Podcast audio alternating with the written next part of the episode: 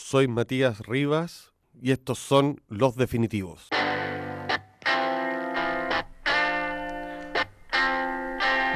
Hola, estamos en una nueva versión de Los Definitivos. La invitada hoy día es Mariana Enríquez, escritora y periodista argentina. Yo me atrevo a decir una de las voces más importantes que está circulando en la literatura latinoamericana.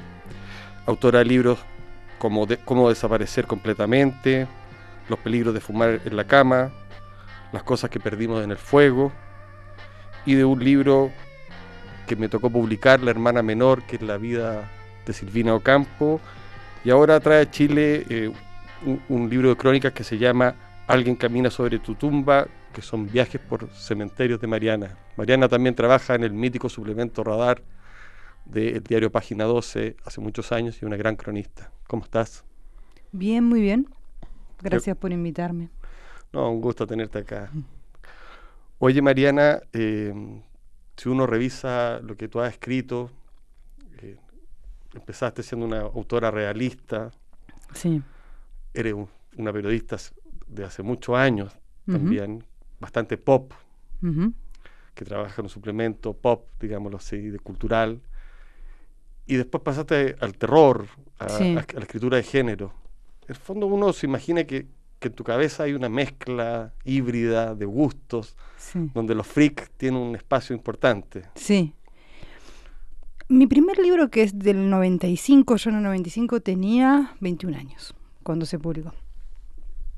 Fue un libro que escribí muy bajo la influencia de escritores norteamericanos como Bret Easton Ellis o Dennis Cooper, eh, pero también de cierto romanticismo exaltado, digo, Emily Bronte, Anne Rice, también Anne Rice quiero decir muy popular, ¿no? Y Emily Bronte en algún sentido también muy popular, muy, eh, eh, muy culebrón, ¿no? Entonces era esa mezcla de un libro muy, callejero y con, algo de, de, culebrón, pero también algo de malditismo, ¿no? Y el malditismo sí se pegaba con el género, en mi cabeza. Luego el libro, sobre todo ese primero, fue leído solo como un libro eh, de realismo sucio, entre Bajar en lo peor. Bajar en lo peor, que es el del 95. Que es una historia de amor gay entre dos chicos y, que, bueno, tiene mucho de la noche de Buenos Aires y muchas drogas y mucho sexo, no sé qué.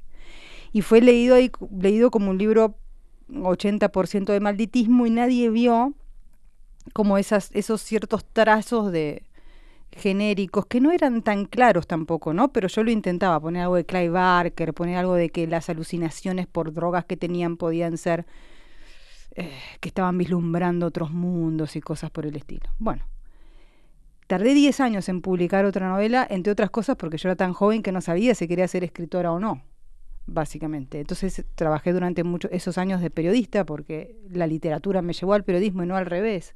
Estaba estudiando periodismo pero para trabajar no para... Eh, no, para ser escritora. Claro, no. Para trabajar y sobre todo para trabajar de periodista de rock, que era lo que yo quería hacer en la vida. Si no podía ser estrella de rock, quería ser periodista de rock, algo. Eh, no funcionaron ninguna de las dos cosas. Bueno. Un poco sí, ¿eh? Sí, periodista de rock sí, pero no como yo quería. Yo quería ir a Glastonbury y cubrir a Baby Bowie, ¿no? Y estaba en Argentina. Bueno, la cuestión es que Cómo desaparecer completamente terminó también siendo un libro realista, pero muy morboso en algún sentido, ¿no? Ya un libro realmente muy marcado por la literatura de Cathy Aker, de Dennis, de Dennis Cooper, de esos escritores muy sexuales también en algún sentido, oscuros.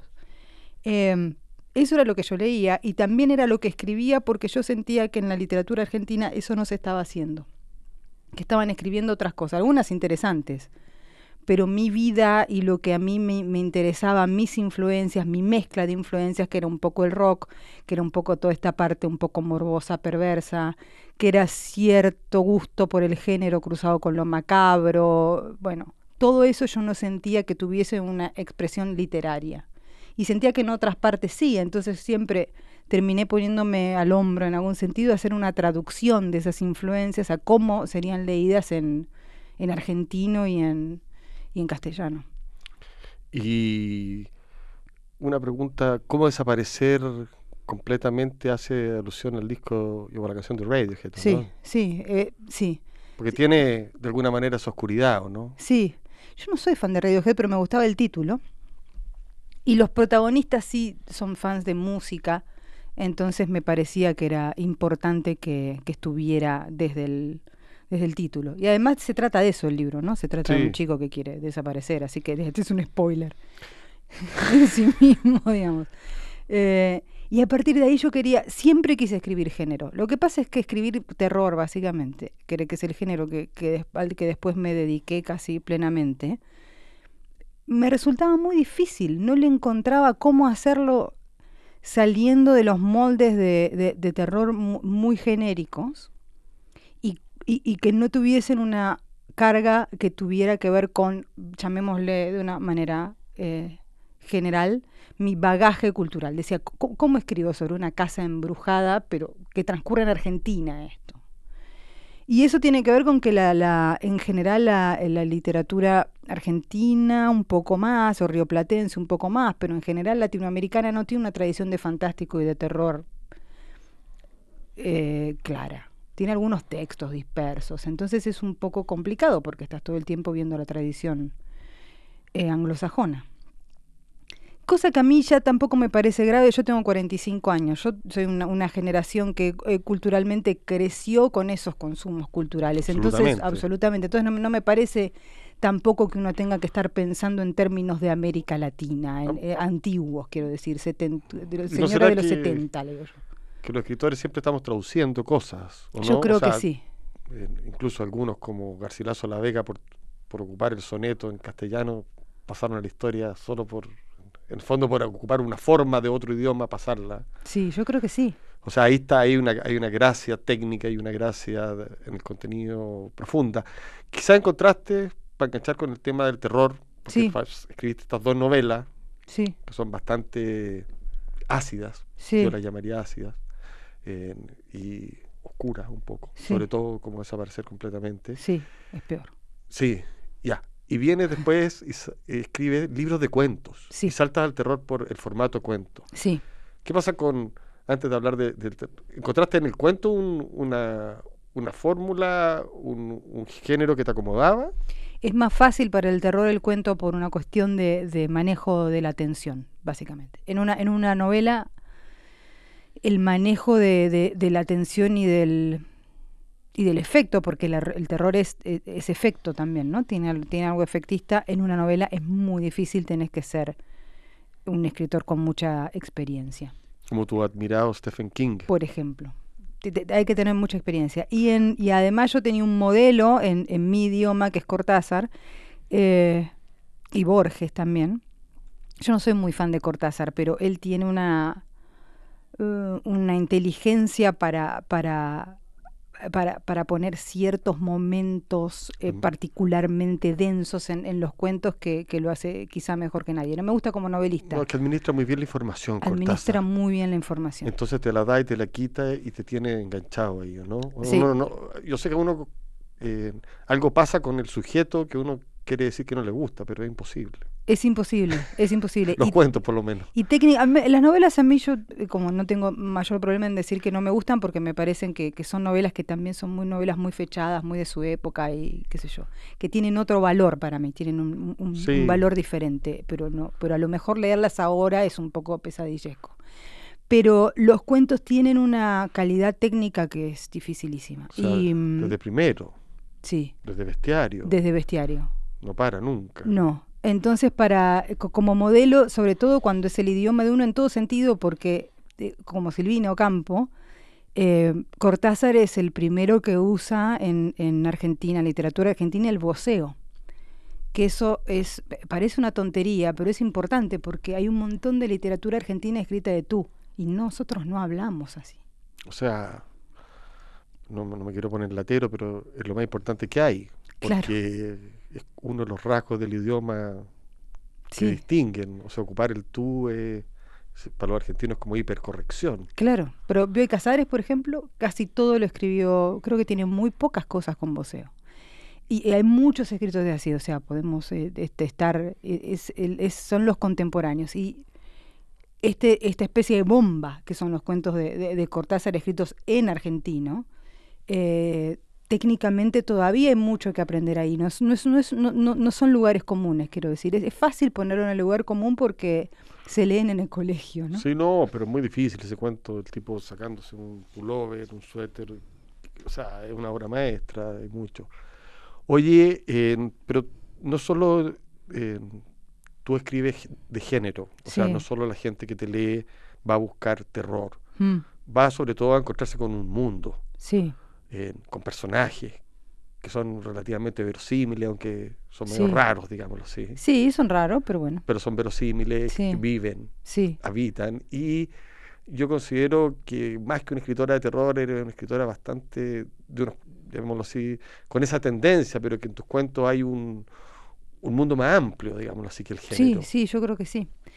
Yo creo que lo que, digamos, lo, lo que o sea que en cualquier momento me puedes sacar un libro de cuentos de amor digámoslo así no sé me lo esperaría también o de Sí, cuentos también. raros Sí, también. también. porque en el fondo lo que te quiero preguntar es eh, yo sé que el terror y, y están tus fascinaciones ya cuáles son, serían tus fascinaciones con la prosa Con la prosa. O sea, Eh, como quién, Por- porque eres muy clara, Sí, eres rápida, sí, eh, administra información, sí. pero ¿cuáles son tus modelos? Porque tiene una forma de escribir que yo creo que eso es lo que hace que la gente te siga, tanto en el periodismo como en, en es, la un poco ficción. es un poco raro lo que voy a decir porque la gente me va, después va a leer mis cosas y va a decir esta mujer está loca. Pero Manuel Puig, Bueno, el maestro. sí, sí. Manuel Puig, sobre todo por el oído. Hay algo, a mí me parece que, que el tema de que los personajes sean creíbles y reconocibles tienen que ver con cómo hablan, ¿no? Absolutamente. Y, y hay algo del oído que tiene Puig y que tienen muy pocos otros escritores, quizá Eve Bujard ahora.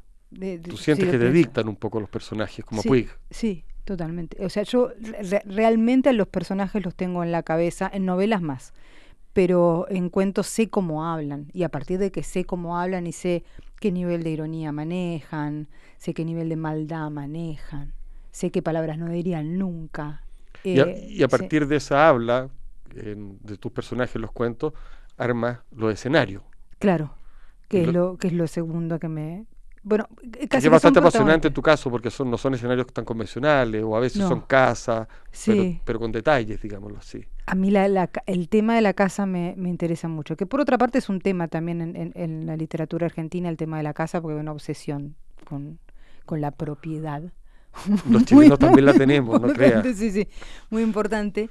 Entonces es algo que, que- que también estás muy acostumbrado a leer, ¿no? Eh, entonces, para mí los lugares son protagonistas también. Yo los pienso como, como personajes.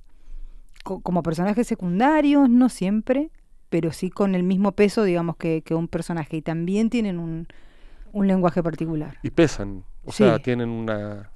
O sea, quien lea a Mariana se va a encontrar no solo con, con tipos que hablan, sino que con, e- con escenarios, digámoslo así. Sí, Y, y con, con varios, muchos eh, callejeros también. ¿no? En general sí. Cuando, cuando no uso eh, Buenos Aires y las calles de Buenos Aires o los suburbios más bien de Buenos Aires, que los conozco más que la ciudad porque crecí en, en los suburbios y son bastante más interesantes también. eh, me gusta el norte de Argentina. Calor, selva, o sea, una especie, ese límite. Me gustan todos los espacios liminares o, o- o fronterizos en general para escribir.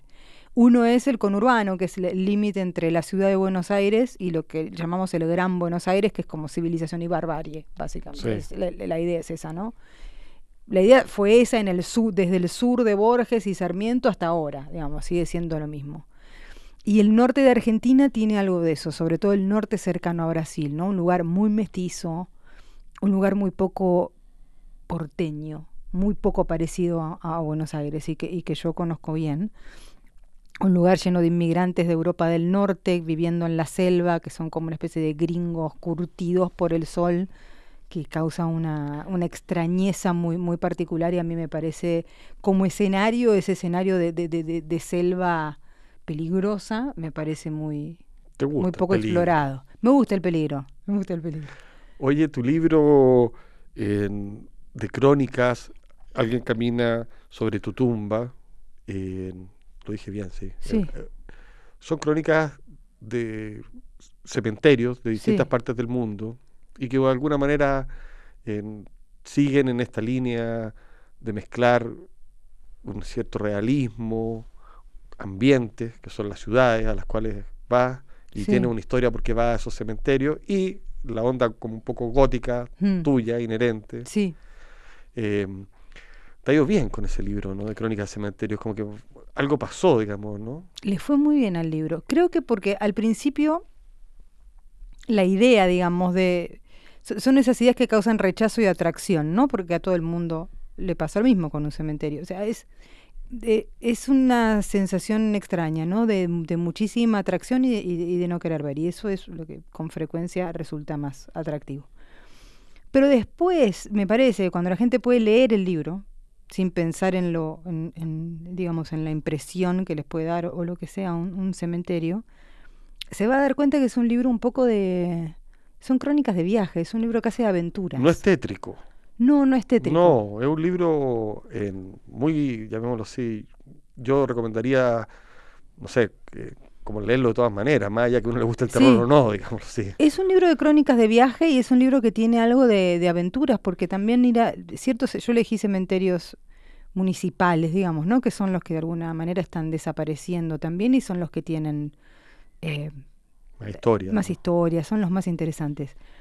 Pero llegar a algunos es, es bastante complejo. No sé, por ejemplo, está la crónica del, del- de Lima, por ejemplo. El de Lima está en un barrio, el presbítero maestro es un cementerio monumental, fabuloso, y está en un barrio que es un poco eh, co- complicado, es un barrio que tiene algunas situaciones de violencia. Bueno, nadie me quería llevar. Yo iba de invitada a la Feria del Libro de Lima, porque además a mí me parece importante marcar además que estos son viajes de una escritora latinoamericana con sus dificultades financieras, Sí. ¿no? no de un flaner que se va por el No. mundo y se paga su viaje, sino nada, me pagan un viaje y yo me escapo y me voy al cementerio. Y eso está en las crónicas. y eso está en las crónicas. Y tiene como, como eso de, de percibir un poco lo inmediato, porque me tengo que ir rápido para ir a una mesa a hablar de cualquier cosa, de que, que la mujer y la escritura y cualquier tontería que te preguntan. Bueno, entonces ahí nadie me quería llevar. Y terminé llegando y me- se me apareció un señor, pobre, eso está en la crónica, que quiso hacerme como una especie de tour improvisado y se metió dentro de un nicho y sacó una calavera. Y yo no sabía si era, de, verdad, si era un asesino serial, si era un señor bien, bien intencionado que quería hacer un tour macabro. Me contó además que era la cabeza de un dominicano narco a quien habían arrojado adentro del cementerio, que no podía ser porque ya estaba totalmente seca y pelada la calavera. Él me decía que lo del narco había pasado hacía 15 días, pero luego yo volví a mi habitación de hotel y googleé el narco y era verdad. Entonces era, fue todo como una cosa muy confusa. Y hay muchas situaciones así, porque los cementerios producen situaciones locas. Y los que no las producen no lo escribo, por supuesto, ¿no? Pero, digamos, lo, lo dejo afuera. Oye, lo gótico, los cementerios, el terror, Sí, todo tiene que ver con la muerte, ¿no? sí. ¿Qué pasa ahí?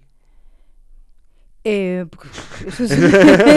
no, en el sentido que, que eh, eh, todo lo que hemos hablado periféricamente son obsesiones vinculadas Sí. a, a esa pulsión, digamos. sí, supongo que me produce mucha ansiedad y la trabajo de esta manera. Creo que esa es la, la respuesta más, más, honesta. O sea, me, me produce, me- nada, como a todos me produce ansiedad la, la muerte y todos la, la tratamos de, Sí, de exorcizar de el, el día a exorcizar día. De, de alguna manera. Entonces yo trato de exorcizarla escribiendo so- sobre la muerte, mirándola todo el tiempo, cosa que realmente en términos psicológicos no sirve para nada. Quiero decir, tengo el mismo miedo que antes, Sí, pero bueno, a- algo, algo debe aliviar, si no, no lo haría, ¿no? Como todo. yo que, que soy un poco neurótico y también padezco. de- ¿Y no tiene supersticiones? Eh, tenía más. Con la, con la vejez la fui, la fui perdiendo, pero algunas me, algunas me quedan, sí. De algunas, sí, algunas supersticiones tengo. Tontas, ¿eh? Muy tontas. Pero algo tienen que ver con esto, Ana, con, con estas pulsiones, yo creo, las supersticiones. Yo creo que sí, yo creo que sí, pero son tontas, son, no sé, y a veces son muy arbitrarias. Por ahí veo algo que me parece que es que no tendría que estar ahí. No, no, no estoy hablando desde el punto de, desde de una cuestión obsesiva, ¿eh? Algo Sino- metafísico, ¿no? Sí, sí, que me parece que no, que, que, que- que está mal, y eso ya me arruina el día, ¿no? Ese, es- esas- e- ese tipo de cosas. Ya, pero eso significa que era una persona sensible. Espero. Espero que sea eso y no que estoy un poco loca. No, también. También. Bueno. Oye, eh, eres una periodista muy avesada, llevas mucho tiempo y quienes te leemos, reconocemos tu oficio. Hay muchas historias que corren respecto a ti como periodista. ¿Ah, sí? Sí, Una de ellas eh, es tu amor por Nick Cave, Sí, al cual le has dedicado muchas notas. muchas notas. Creo que ese es el que más, sobre el que más escribí. Yo estuve en- persiguiéndote ahí por Google Sí, y me di cuenta de eso. sí, creo que sí. Y creo que una vez me contaste que le habías dado un beso a Nick Cave. ¿es No, no, verdad Iggy? Pop.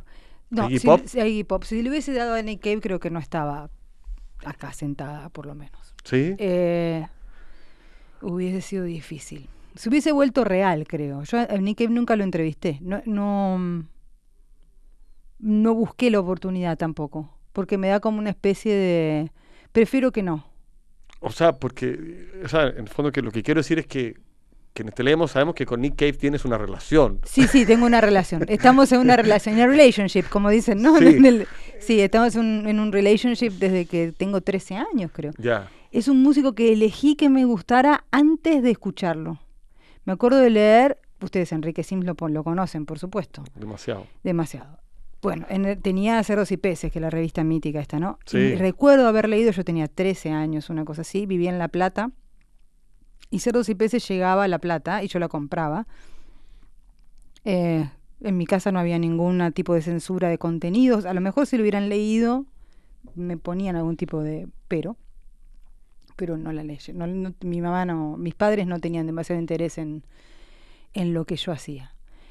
Y recuerdo haber leído una nota sobre Birthday Party, ¿no? la, la banda de Nick Cave. La leí, leí, había letras traducidas, había una foto y yo dije, bueno, este es mi artista favorito. No lo había escuchado. Logré que alguien me lleve a... En La Plata no había discos. Logré que alguien me lleve a Buenos Aires, de él, ¿no? Que alguien me lleve a Buenos Aires y me compré, creo que Praise on Fire. Y me encantó, me encantó sinceramente, digamos. Lo yo lo sabía, fue, fue, era como, fue una cosa casi Un amor a primera vista. Total. Y, mm, y me gusta todo. Básicamente es como, pa- para mí es el artista 10, ¿no? O sea, incluso los discos que no me gustan tanto los defiendo apasionadamente y durante horas y todo eso. Eh, entonces preferí no conocerlo nunca. Al que sí conociste fue Iggy Pop. Sí, Iggy Pop lo conocí, sí. Y hiciste una gran entrevista. Le hice una entrevista eh, en una situación muy ridícula en Tower Records, que ahora no existe más. Eh, estaba con la novia, él, que era una novia argentina, Alejandra, en ese momento. Digo porque puedo decir el nombre porque le escribí una canción, está en un, está un disco, una canción que se llama Miss Argentina, que es sobre, sobre ella. Y mm, yo la conocía por circunstancias y le dije, no me dirigía, le pedí a Alejandra, la miré a Alejandra y le dije, Alejandra, ¿le puedo dar un beso? Alejandra me dijo, sí, no importa. Y le di un beso ahí. Creo que él, después me fui, fue después de la entrevista. Creo que él tuvo un pequeño momento de entusiasmo de estar con dos, dijo, ¿no? Bueno, mi novia argentina y esta periodista, además éramos muy diferentes físicamente, Alejandra es una mujer altísima, morena, yo soy bajita, muy pálida, y se debe haber hecho una especie de... Se armó el cuadro. Se armó un cuadro que terminó no sucediendo y me acuerdo que yo est- estar en la calle y decir que tonta.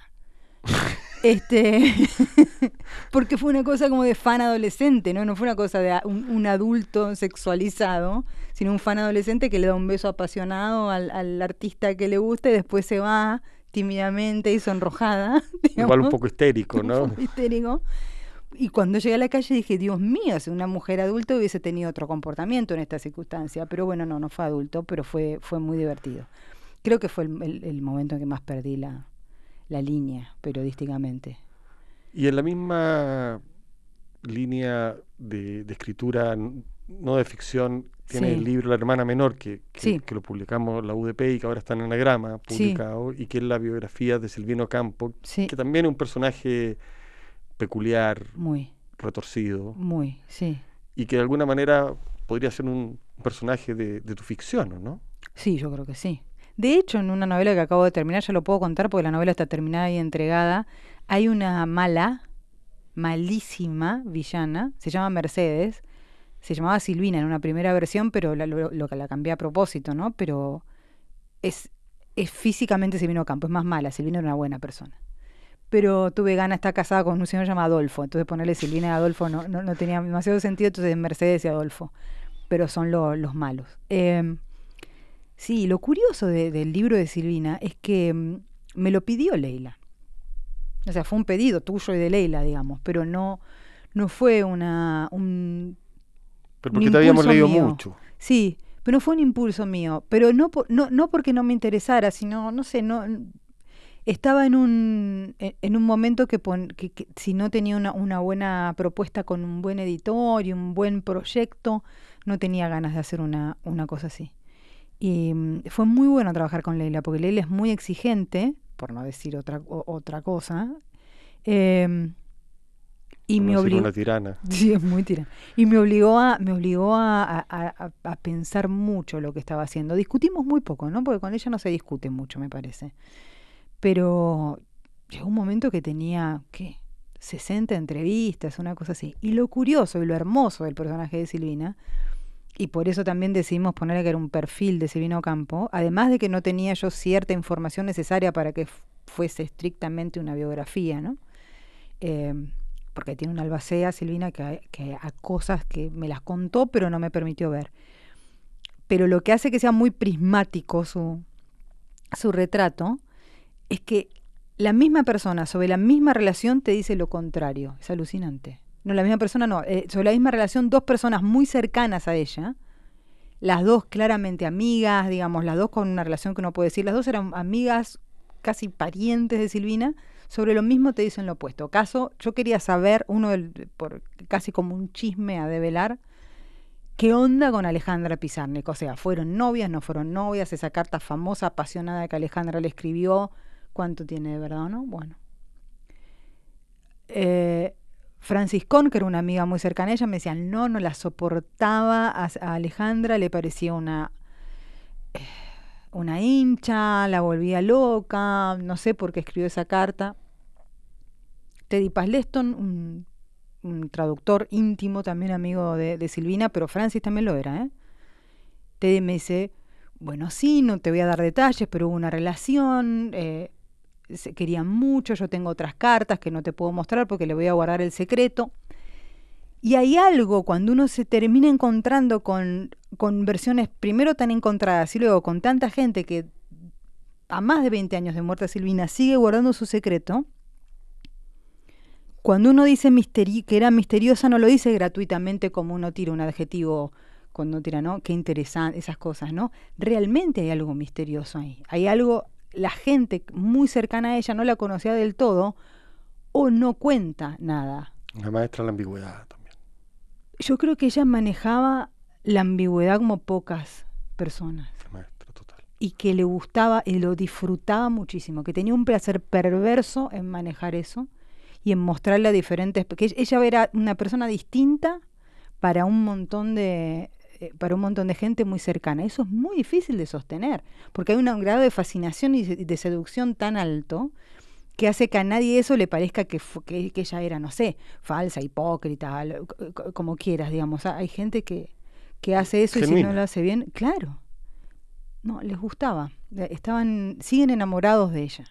Y eso a mí me, me, me sirvió muchísimo para escribir porque me obligaba también a, no sé, a, a fascinarme con, con ella de, desde otro lugar. Oye, Mariana, ha sido buenísimo conversar contigo. No, me quedaría gracias. ahora. Gracias. Eh, gracias por estar aquí y espero de nuevo que se repita. Cómo no, próximamente. Nos vemos en Los Definitivos, que viene el próximo jueves. No se lo pierdan. Hasta luego.